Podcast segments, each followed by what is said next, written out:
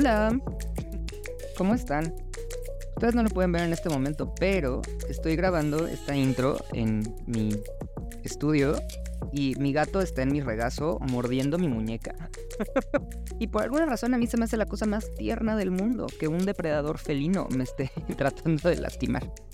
Pero no, es, es mi gato. Llevo con él que 10, prácticamente 10 años, entonces yo sé que sus mordidas no son letales. Em, pero bueno, hola, yo soy José, esto es Ciencia Rara, el podcast. Espero que el día de hoy estén muy muy bien. Eh, les traigo la continuación de la plática que tuve con Phil de Espacio Da Vinci sobre astrobiología. En el capítulo pasado pues hablamos justo de lo que cada quien conoce, ¿no? De la exploración interestelar. Em, y en este episodio sobre todo nos enfocamos ya en nuestras recomendaciones de ciencia ficción. Pero digo, no nada más se, trata de escuchar nuestras películas y libros favoritos. O sea, la verdad es que el tema de exploración del espacio eh, depende muchísimo de la ciencia ficción. O sea, son estas ideas que salen de la imaginación, ya sea de personas de ciencia o simplemente personas muy creativas, que también han inspirado eh, algunas de las ondas que el día de hoy están dándole vueltas a nuestro sistema solar. Eh, mucha de la comunicación que tratamos de tener con otras civilizaciones, ¿no? Por ejemplo, con el Voyager eh, que, lanzó Carl Sagan, eh, pues tiene que ver también con, con, estos ejercicios de imaginación y ciencia ficción. Entonces, hablamos de esto porque es un muy buen punto de partida para pensar cómo podría ser un contacto con seres vivos de otro planeta. Eh, a mí en lo personal se me hace algo fascinante. Así me encantaría, me encantaría, es mi, uno de mis más grandes deseos, que en mi vida yo pueda tener esta certeza de que existe vida en otros planetas y que yo vea el primer contacto de la humanidad con otra civilización. ¿Quién sabe si pasa? Si pase, eh, existe también la posibilidad de que seamos la única, el único lugar en el universo donde haya vida, cosa que también es muy fascinante, o sea, pensar en cuáles son todas las características del planeta Tierra para que aquí sí nos hayamos podido desarrollar. Y bueno, no nada más, o sea, la, la especie humana, todo el resto de las especies de seres vivos que viven en este planeta, no cuáles fueron las condiciones aquí que, que, la Tierra lo permitió, también es muy fascinante, pero yo sí espero que existan aliens, yo quiero creer. Em, ¿A ti qué te parece? Digo, eh, sé que igual aquí en la plataforma donde estás escuchando este podcast no es tan fácil la interacción, pero sí es un tema que, se me hace bien interesante, o sea, las personas que nos escuchan, ¿qué creen eh, sobre civilizaciones extraterrestres? ¿Que existen? ¿Que no existen? Eh, son super fans de Jaime Maussan, eh, creen que existen, pero más bien no hay vida inteligente. Em, esa también es otra opción bien interesante. Yo creo que voy a hacer otro episodio donde hable simplemente de las hipótesis eh, de por qué no hemos hecho contacto. Pero bueno, eh, con esta intro les dejo la segunda parte del episodio de astrobiología con Phil de Espacio Da Vinci. espero que les guste mucho y acuérdate de seguirnos en Instagram, TikTok, YouTube, Facebook. A mí me encuentras como Ciencia Rara en todas esas plataformas y a Phil como Espacio Da Vinci TV. Eh, bueno, nos escuchamos en un ratillo. Eh, hay varias maneras que la ciencia ficción, sobre todo la ciencia ficción, ha, este, ha propuesto desde propulsores que... Porque mucha gente habla, por ejemplo, de la métrica de Alcubierre, ¿no? Para viajes, este, de, para los viajes. Alcubierre es un físico mexicano súper importante. Eh, es académico de, ahí de, creo que ahorita está en nucleares. Em, y él, viendo Star Trek, propuso una solución a las ecuaciones de Einstein que, te dice, a lo mejor y no, no es que tú vayas a, a tal punto, de un punto A a un punto B, sino que dobles el espacio de tal manera que los puntos A y B se acortan, o sea, es como, bueno. Gusanos, ¿no? Como espacio para que una, para que una nave este, pudiera viajar eh, más rápido que la velocidad de la luz, ¿no? Y, y, para lo que vamos es el mismo Alcubierre en sus pláticas dice, ese es un bonito experimento matemático, pero pues realmente ahorita no tiene, no tiene mucha, mucha lógica, ¿no? Por ejemplo, él habla de, de que se necesitan energía negativa para poder llevar a cabo eso. Y pues, ¿dónde hay energía negativa en el universo? De que de hecho sí hay, sí hay, pero no la podemos usar. O no la podemos usar porque están en el en la ergoesfera de un agujero negro con rotación. Entonces, es como, como que no hay, no, es un objeto físico alcanzable, ¿no? Para nosotros. Entonces, em, e, e, es, hasta ahorita ha habido eh, soluciones dentro de la ciencia ficción, precisamente, por ejemplo, eh, mencionábamos Star Trek, eh, Star Wars me sorprende, a mí me sorprende mucho que desde los 70 Star Wars hablara, por ejemplo, de los saltos en el hiperespacio, porque eso para mí tiene toda, toda la lógica del mundo y Star Wars nunca se centró en la parte física, simplemente lo usó así como estos güeyes.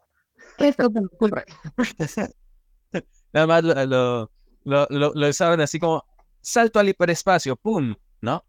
Y, y Asimov, evidentemente, o sea, la ciencia ficción te, te, da muchas, muchas este, propuestas que eventualmente pueden llegar a algo. Claro. Este, esta película también, evento, bueno, en inglés es Event Horizon, este punto de no retorno ya cuando entras a un, un eh, agujero negro. No sé cómo lo trabajaron en español, pero es una película de terror es intergaláctico eh, que está basada justo un poco en, cuentos de Lovecraft, pero ellos hablan de este tipo de puentes, ¿no? O sea, de, de cómo una, crear una nave para poder conectar dos puntos del universo a través de un túnel. Eh, y resulta que a lo que conectó fue una dimensión infernal y entonces todo el mundo se termina yendo al infierno, ¿no? Y es así como el infierno de Dante en el espacio. Está muy buena, pero no resuelve la duda del viaje interestelar para la humanidad también nos preguntan, y digo, creo que esto también ya es un poco, ¿no? De, de, imaginación, pero dicen, ¿crees que la humanidad se extinga cuando ellos, o sea, otras civilizaciones, tengan la tecnología para viajar? O sea, supongo que estoy hablando más como de un ataque, ¿no? Pero, no sé, ¿tú qué piensas? Si, si, si realmente podemos hacer contacto con otra civilización, ¿cómo crees que nos vaya en tema sociopolítico? Madres. Em, me e, es, es muy complicado em, intentar pensar en, en, la forma evolutiva de, de, otros planetas. Si aquí es la selección natural, eh, pues toda la vida ha, ha, crecido como bajo ese concepto. Em, tampoco se me ocurre otra forma en la que la vida pudiera evolucionar en otros lugares en el universo. O sea, podríamos hacerlo como por, eh, ¿qué es inducción? Por inducción podríamos decir que, que sí, que también hay selección natural en otros planetas. Em, en cuyo caso, pues sí, no necesariamente sería favorable para nosotros, le daría toda la razón a Stephen Hawking y decir que, que no vendrían con la mejor de las intenciones, pero también esa es una manera demasiado antropogénica de pensar, o sea, decir que, que, otras formas vienen como iríamos nosotros, que actualmente eh, el, el, ser humano ya tampoco es tan conquistador en ese sentido, o sea, si vamos, o sea, ya pondríamos alguna banderita blanca y y al lado la gringa seguramente y sí. Entonces, yo no creo que, o sea, yo creo que el ser humano tiene más riesgo de extinguirse por el ser humano que por alguna otra amenaza. Em, entonces, de que, de que será interesante, pues sí será interesante, pero, pero no creo que sea necesariamente riesgoso para nosotros. Sí, y creo que lo pusiste muy bien, o sea, es, es una visión muy antropogénica, o sea, como nosotros hemos sido una especie eh, en guerra que constantemente busca conquistar otros territorios, que busca obtener recursos, ¿no? Y, ¿no? Como expropiarlos. Em, pues si lo pensamos desde esa manera, igual y si va de guerra, ¿no? Pero igual es una civilización, ¿cómo es, es esta otra película? Que ahorita se me fue el nombre, eh, donde viene una civilización a visitarnos para darnos un mensaje de que en el futuro vamos a tener que ayudarnos entre todos, ¿no? O sea, también puede haber una civilización que diga, no, yo lo que quiero es simplemente explorar y viajar y conocer y que el contacto que tengamos sea más amistoso, que sea más de compartir. Em, y digo, leyendo más sobre como las teorías de por qué no hemos tenido contacto, hay una hipótesis que es muy ciencia ficción, pero que me encanta, que dice que ya existen otras civilizaciones en el universo que saben de nosotros, pero que nos ven con tan poco desarrollo tecnológico que dicen como no, mejor los dejamos unos millones de años más a que se sigan peleando entre ellos y luego ya regresamos, ¿no? O sea, también puede haber civilizaciones que digan como de, ay, estos mensos chiquitos que todavía no aprenden, ¿no? Y que están esperando un momento de paz en la Tierra para poder ya llegar y hacer contacto. O en una de esas simplemente vamos a tener un saludo, ¿no? Como de, hey, existimos. Ah. Y se acabó. Ah. Sí, sí, fíjate que no lo veo tan descabellado. O sea, imagínate, eh, eh, este es como otro, experimento mental. Imaginemos una civilización muy avanzada, muy, muy, muy avanzada en todos los sentidos. Eh, ahorita regresamos a ese punto que acaban de decir de tampoco hay pruebas que no tengamos contacto entre otras civilizaciones.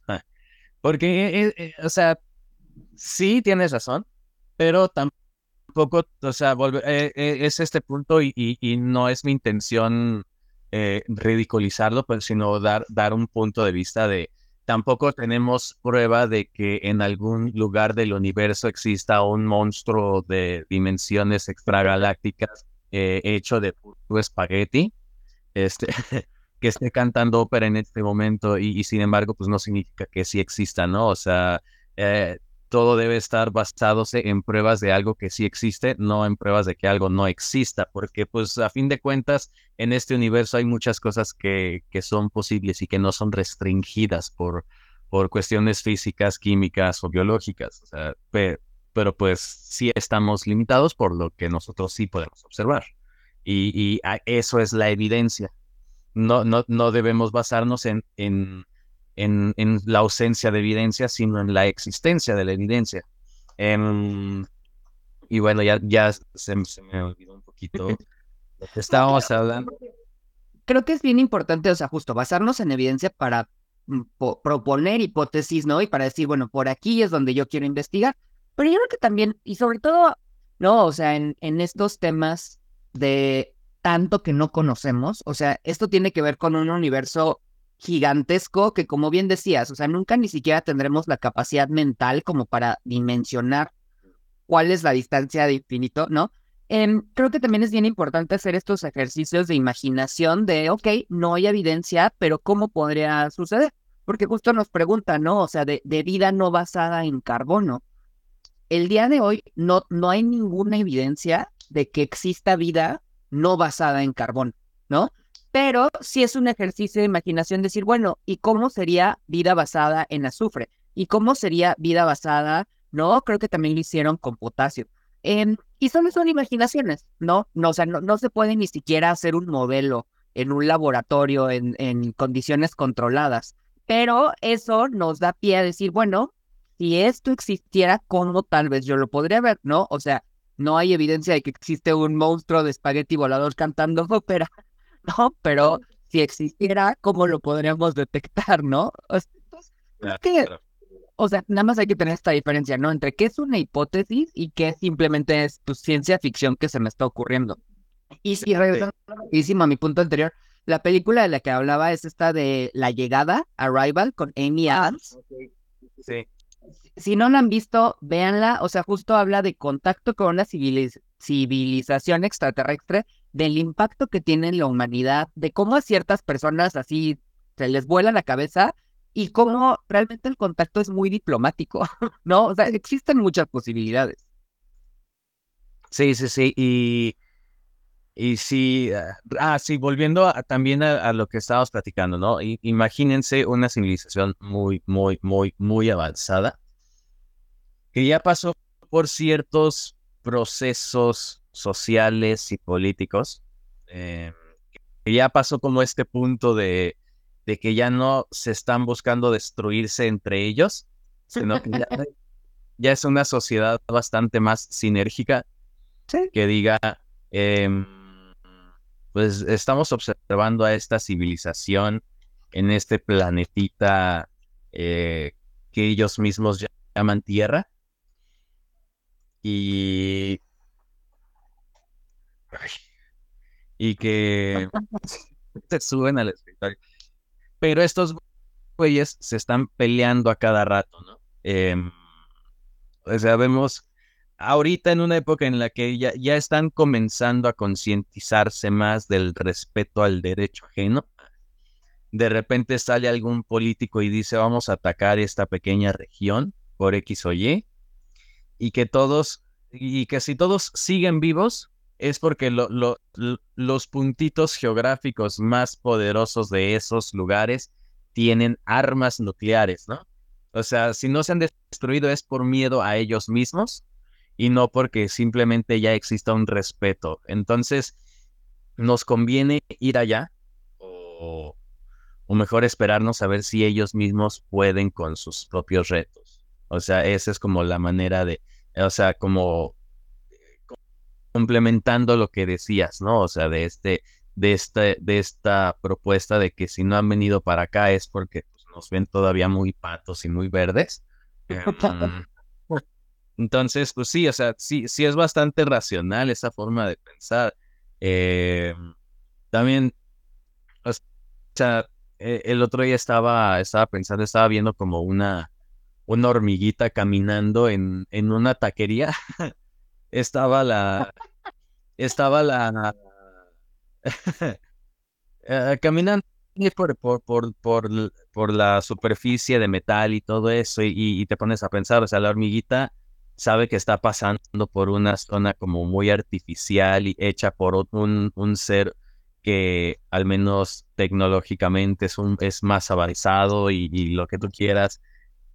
Y pues e, e, es como lo mismo, o sea, un ser humano podría, podría localizar, podría encontrar, eh, sabría apreciar una civilización más avanzada en ese sentido o, simplemente lo, lo, lo, lo, confundimos con, con nuestro propio universo, lo confundimos con, nuestro, con nuestra realidad, ¿no? No sé, o sea, esa es, otra, esa es otra cuestión que, que habría que, que pensar. Sí, claro, o sea, porque justo, o sea, hay hormigas que practican la ganadería.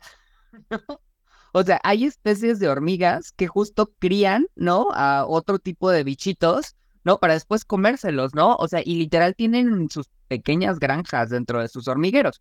No todas las especies, ¿no? O sea, pero, pero aún la hormiga que podemos ver como algo muy poco desarrollado, poco inteligente, tiene tecnología.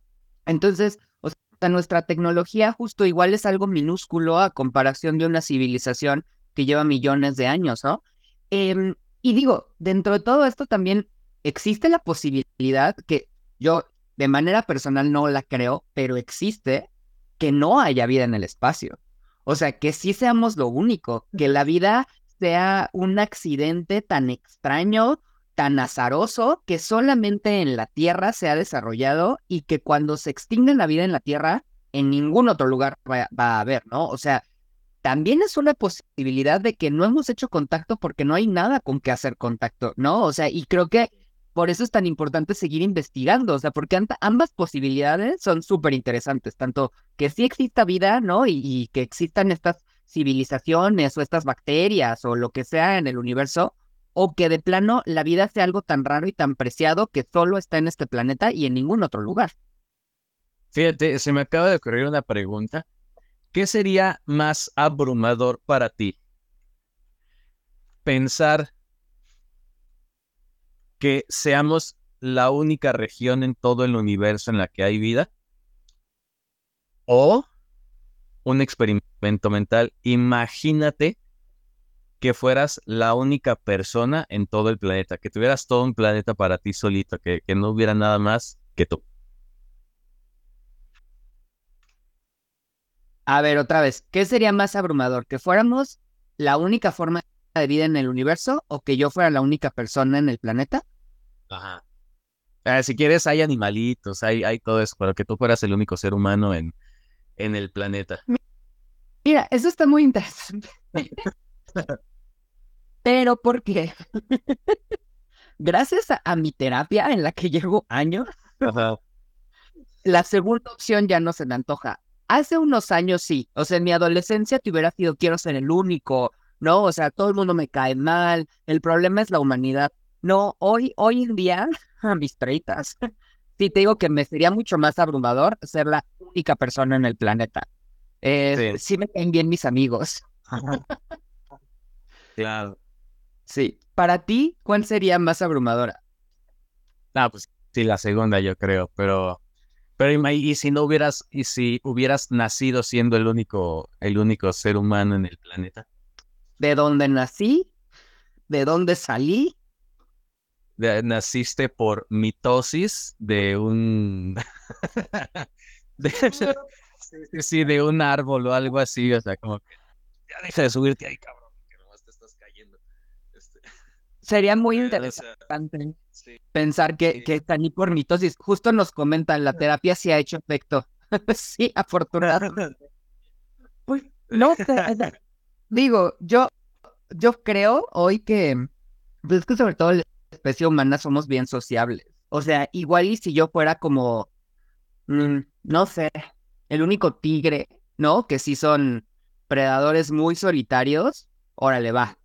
Pero no, yo creo que sí.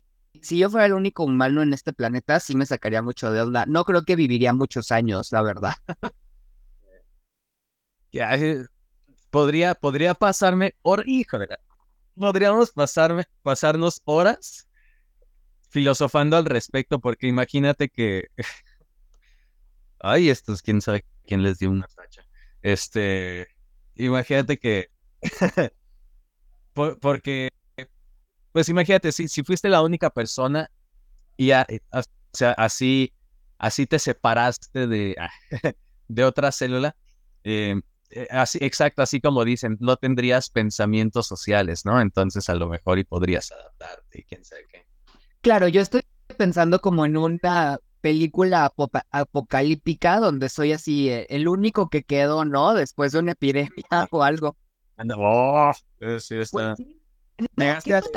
O sea, con los animales, digo, aparte de, o sea, de cosas que no conocemos y seguimos estudiando, en biología una gran pregunta es si otros animales tienen conciencia, eh, porque no tenemos forma de saberlo. De hecho, ni siquiera hay manera de que yo esté seguro que tú tienes conciencia. No. O sea, lo asumo porque estamos platicando, pero certeza no tengo. O sea, yo no puedo saber entonces si un delfín tiene conciencia, si un gorila, si la hormiga que viste en los tacos. Entonces, pues sí, Sí. también, o sea, dentro de nosotros, ¿qué está pasando? ¿No? O sea, ¿qué tal que, que somos una inteligencia artificial, no? ¿O qué tal que somos una simulación? Ay, es, esa, esa, e- esa hipótesis también me, me, gusta mucho, no, no necesariamente creo, creo en ella, pero me gusta mucho ese experimento porque hace poco subí el video en el que hablo de la simulación a mi Facebook. No sé, no sé si te ha pasado, pero hay redes sociales que, que tienen más hate que otras. Ah, Y a mí- yo no comunico nada en Facebook. No, pero, pero por ejemplo, o sea, no sé si, si ves una diferencia en el público en tu TikTok y en tu Instagram, ¿no? Es No, mí- por eso. O sea, yo no hablo de nada en Facebook porque yo publico algo en Facebook y es así olas de comentarios homofóbicos.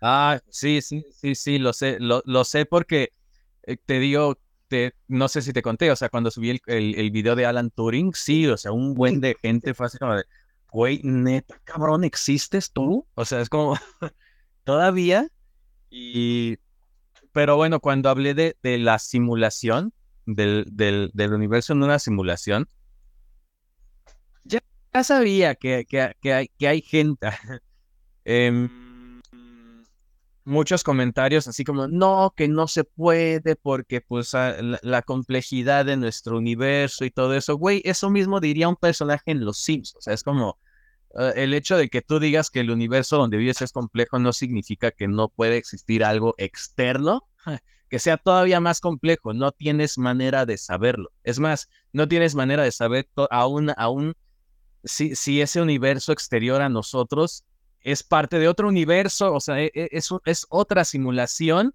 de un universo, o sea, no hay un solo principio que pueda definir que, que no estamos en una simulación, ni siquiera una simulación dentro de una simulación, dentro de otra simulación. O sea, es como, es, es algo, es, es, es una locura total, eh, porque utiliza conceptos, utiliza teoría de conjuntos de, este, de, una manera que, que igual no, no, no, no hay manera que nosotros podamos comprobar.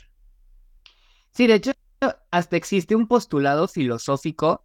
Insisto, la terapia ha funcionado, pero en mi adolescencia yo era mucho más emo. Que creo que la primera vez que alguien lo dijo fue Aristóteles, o sea, hace mucho tiempo, que se llama solipsismo. Y lo que propone es que en una de esas, o sea, la persona que lo propone, o por ejemplo yo, soy el único humano con conciencia y todas las demás personas a mi alrededor simplemente son autómatas que no tienen conciencia, pero que simulan tenerla. Y yo soy el único que realmente está consciente de lo que realmente sucede, ¿no? O sea, y digo, son ejercicios filosóficos que la terapia ya me ha alejado de ellos, pero que justo no, no podemos comprobar, ¿no? O sea, veo mucho más factible que descubramos vida en otros planetas a que comprobemos que no es una simulación todo esto. Ajá, sí, exacto. Sí, no sé si has leído, ah, eh, es uno de, mis cuentos favoritos. Eh, no sé si has leído la última pregunta de Isaac Asimov. Ah. Léanlo, por favor. Háganse un favor los que están viendo. Ah. Léelo. Son como 14 páginas y te las avientas así. Em, no quiero dar spoilers, porque cuando yo terminé de leer el cuento, literal grité a serie ¡Ah! porque tiene un final demasiado, demasiado intenso, güey, porque ah, todo comienza y Saga Asimov describe una supercomputadora súper inteligente que él llama Multivac. Entonces están los seres humanos en el año 2060, algo así, dando mantenimiento y comienza la última pregunta. déjalo aquí en comentario. Eh, está en internet. Eh, está en internet, o sea, pueden buscarlo hasta en PDF, lo encuentran. Y están discutiendo estas personas y dicen, oye, ¿crees que en algún momento, eh, ¿crees que en algún momento la entropía del universo pudiera cesar? este, algo así, o sea, el desorden en el universo ya se detenga y, todo esto. Y el otro, no sé, pero qué tal que Multivac lo, lo, lo, sabe, ¿no? Y le hacen la pregunta, oye, Multivac, ¿crees que en, en, algún momento la entropía en el universo, este, par y todo eso? Y Multivac en ese momento dice, no tengo información suficiente para responder esa, esa pregunta. Em, pasan cientos de años, miles de años, y, y, y, el ser humano desde otro planeta, en otro, en otro contexto tecnológico, están dos personas este, discutiendo y le vuelven a hacer la misma pregunta este, y vuelve a contestar, no tengo información suficiente. Y así va evolucionando la historia de la humanidad hasta a sus últimas consecuencias. Y no, no, no, no, no, no, no, de verdad. No lo supero. No lo supero. Ok. Sí, les va a volar la mente este, cuando, cuando, cuando vean esos saludos, saludos por acá. Gracias por acompañarnos a los lives. La, última pregunta de Isaac Asimov. Oye, pues te propongo que se hagamos un live justo de esto. O sea, tipo círculo de lectura, pero con este cuento al cabo es tan corto y lo platicamos en otro live. Sí, sí, sí, sí, habría que, que, que, que, definirlo así porque nunca he hecho algo por el estilo. Tengo un amigo que soy súper fan de ese güey porque soy súper fan de Tolkien, soy súper fan del Señor de los Anillos. Este, y ese Hadadro lo encontré, lo encontré en TikTok y él hablaba nada más del Señor de los Anillos, o sea, de la Tierra Media de Tolkien. Entonces yo así como, güey, no mames. Sí, entonces, pues fue de esos contactos que, que, que uno hace así como diciendo, güey, yo también hago contenido, sígueme, por favor. Este, entonces, este, y así, y ese güey este, hace círculos de lectura, o sea, y tiene una voz así como, tiene una voz muy tolkieniana, entonces le queda perfecto. Pero yo no sabría de, yo no sabría hacer algo así, pero podríamos este, platicarlo y sí, yo, yo encantado de hacer algo así, porque, pues, pero solamente que yo soy muy sensible, entonces seguramente hasta voy a chillar cuando haga eso.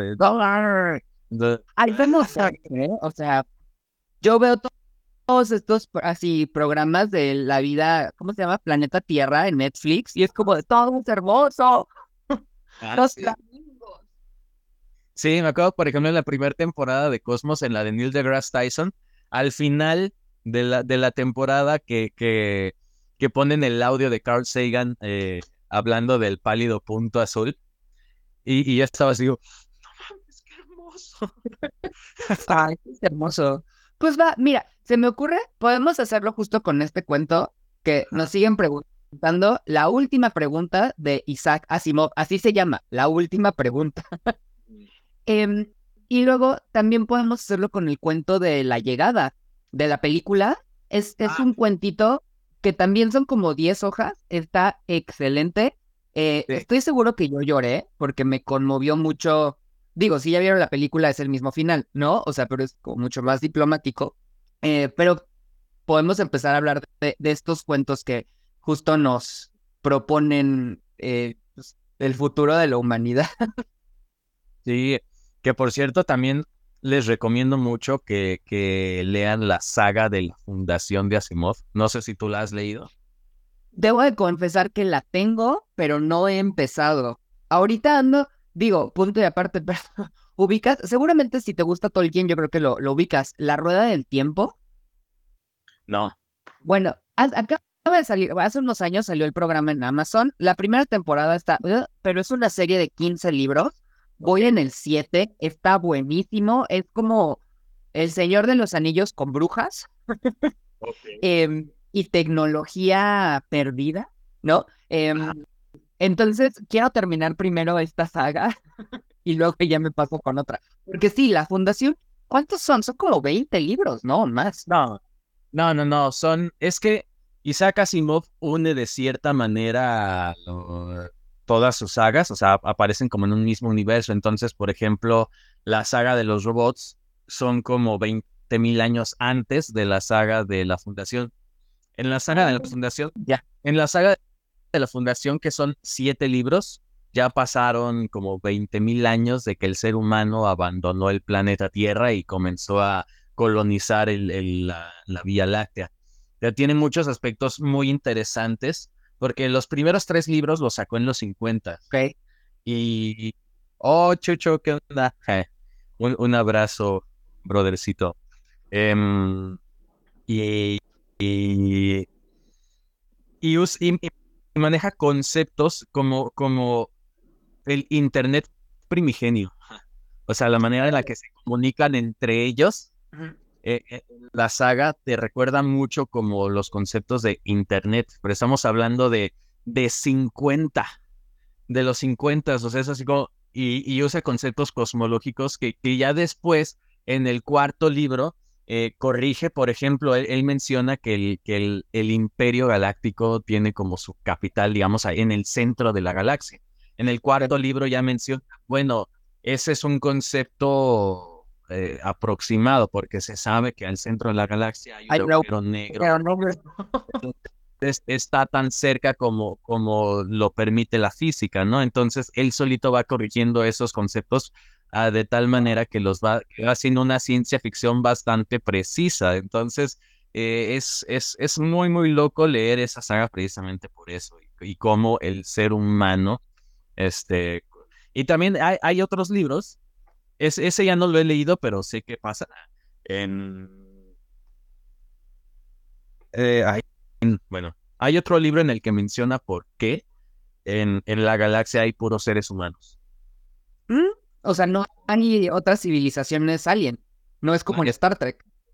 Como que da a entender que sí había, pero, pero no, pero no, no así, o sea. O sea, como aquí en la Tierra que habría, había otros seres humanos que después extinguimos nosotros. Sí, sí, sí. Entonces, es, es eh, eh, está, eh, Asimov maneja muy, muy, muy chingón los, los, la ciencia ficción. Incluso al hablar de la robótica, él, él fue el, que planteó las leyes de la robótica y todo eso, y es muy, muy, muy interesante. claro, pues justo en la película de Yo Robot, digo, que es, es un cuento o es una novela, pero Yo Robot la donde sale Will Smith y que tiene una actuación, hay dos, tres, eh, estas leyes justo fueron propuestas por él como en los 30, ¿no? Sí, me creerás, bueno, no, sí, 30, 40, él comienza a escribir los primeros cuentos de Yo Robot, porque Yo Robot, el libro, son varios cuentitos. Ok. Eh, ya después, ya después la saga de los robots, pues los siguientes libros que son la, la las bóvedas de acero, el sol desnudo y los robots del amanecer, ya son parte como de un cuento, o sea, ya es una sola historia. Pero el, libro como tal de Yo, de Yo Robot son varios cuentitos. Y sí, comenzó a escribirlos en los 30, 40. y, y, sí, yo, yo no he visto la película de, Will Smith. Eh, y como que no me da... Sí, sí, sí, o sea, siento que, que muy chida la, están muy chidas las historias solitas en los libros, como para ponerle la cara de Will Smith, no sé. Sí, sí. digo, es como este, esta moda de los 2000, ¿no? Donde todo es como azul y Will Smith va a salvar el mundo de todos los robots malos. Em, pero sí, el libro está mucho mejor. Pues, ¿qué te parece si justo, o sea, nos quedamos pendiente con un live para hablar de la última pregunta eh, y seguimos haciendo estas recomendaciones de, ciencia ficción dura, digamos. Em, porque creo que es justo, o sea, el tema, digo, hoy hablamos de astrobiología, ¿no? O sea, pero todos estos temas dan para horas y horas de conversación. Sí, sí, cañón. Sí, nos, nos ponemos de acuerdo y, y hacemos y hacemos eso, ¿va? Va, va, va. Em, pues oye, yo, yo ya me tengo que ir. yo también. nos tenemos que ir. Pero eh, si tienen más preguntas, eh, ¿dónde te pueden contactar? Pues yo estoy en aquí en Instagram, arroba espacio da Vinci TV. Ahí pues, nada más denle en seguirme. Sígueme. Y, eh, en TikTok y Facebook está igual como espacio da Vinci. ambas redes son como podría decir que igual de principales, solamente que me ayudaría mucho, eso, eso nos ayuda mucho como creadores, uno, que vean, ¿qué onda Boxster? Saludos, saludos, que vean videos completos, o sea, el algoritmo nos beneficia mucho si ven videos completos, este, que compartan, luego que comenten y que le den like. El like en los videos es como de lo que menos pela el algoritmo. Eh, y de hecho, si no ven el video más que al inicio y nada más le dan like, eso puede, eso puede incluso hacernos un poquito de daño porque el, algoritmo de repente lo puede notar como spam. Em, entonces, lo que más nos ayuda es que vean videos completos, que compartan, que comenten, que le den like en, en ese orden. Eh, así nos pueden apoyar mucho a, darnos un poquito más como de exposición, engagement en las redes sociales. Eh, entonces, ya saben, Espacio Da Vinci, Facebook y TikTok. Y a mí también me encuentran en todas partes como Ciencia Rara. Eh, principalmente contesto mucho más en Instagram, así que si tienen preguntas, déjenmelas por acá. Eh, pero también se suben diario cosas a TikTok, que ahorita justo subió una cosa ayer de Uber y está medio explotando en TikTok. Me tengo que poner a ver esos comentarios. Em, pues nada, ayer Uber sacó una campaña donde dice, eh, un viaje con nosotros ayuda a los manglares, pero no explica cómo, ¿no? Entonces subo un video diciendo como de, oye, ¿esto cómo funciona? Y ya tengo un buen de comentarios y pistas, ¿no? O sea, tirándole un poco de hate a Uber. Entonces, eso lo ah. quiero checar ahorita. Pero, pues nada, Eh, nos, nos pueden comentar por acá, justo como dice Phil, si nos ven, ven videos nuestros completos, ayudan muchísimo, comenten, compartan, déjenos preguntas. Eh, de todas maneras, la grabación de este live, en cuanto Instagram me deje, la voy a publicar por si alguien la quiere ver después. Em, y pues nada, estamos al pendiente para seguir hablando de ciencia ficción y síganos en todas partes. Sí, y pues muchas gracias por, por la invitación, gracias por el live. Eh, y pues vamos a seguir haciendo lives, ¿no? Sí, seguro. Sí, muchísimas gracias por estar aquí. A todas las personas que nos han visto y comentado el día de hoy, también muchísimas gracias. Nos pidieron ahí saludos, Alejo, Rechi, em, Emilio, Carla. A todos les mandamos un abrazote. em, y pues nada, seguimos, síganos para saber cuándo es el siguiente live y seguimos en contacto. Gracias, cuídense y gracias, José. ¿Te gusta que te digan José o cómo? José está bien. Eh, también me puedes decir ciencia rara. Gracias, ciencia rara. Nos Gracias, despacho Da Vinci. Nos vemos pronto. Bye. Bye, Paul. Hola. Bueno, pues esa fue la conversación completa de astrobiología que tuve con el físico, astrofísico, eh, Phil de Espacio Da Vinci TV. ¿Qué te parece todo lo que platicamos? Em, justo al principio de- del episodio, ¿no? Se acaba esta pregunta de, pues tú qué crees? ¿Que sí existe la vida en otros planetas? ¿Que existen civilizaciones inteligentes en otras partes del universo? ¿O que de plano solo aquí en la Tierra se desarrolló la vida y la humanidad es la única especie inteligente en todo, todo lo vasto del universo? Ambas ideas la verdad se me hacen bien interesantes. Yo creo que sí existe vida en otros lugares. Espero que eh, lo pueda ver en algún momento antes de, antes de morir. Tener esta confirmación de que igual si hay unas bacterias ahí dando vueltas en, en otra galaxia. Estaría padrísimo. Em, pero bueno, pues con esto terminamos este episodio de astrobiología. Eh, siguiente semana no tengo a ningún invitada, invitado, invitade. Eh, voy a estar yo hablando de las luces del abismo. que mm, pues se me hizo como el nombre enigmático para ponerle al live en el que platico de todos estos seres vivos que eh, residen en el fondo del mar a más de 4 kilómetros de profundidad, donde ya no llega la luz, pero son organismos que por lo menos el 40% de ellos puede generar su propia luz. Es bioluminiscencia marina. A mí se me hace un tema súper, súper interesante. Eh, la siguiente semana estaré publicando esto. Y pues nada, eh, muchísimas gracias por escucharnos. Te mando un abrazote donde sea que estés. Y te invito a que nos sigas en nuestras redes sociales. A mí me encuentras como Ciencia Rara en todas partes. Y a Phil como Espacio Da Vinci TV. Eh, también me servirá muchísimo si puedes calificar este podcast y compartirlo a tus amigos, a tu familia, a las personas que crees que les gustaría este tema. Eh, pues nada, nos escuchamos la siguiente semana. Bye bye.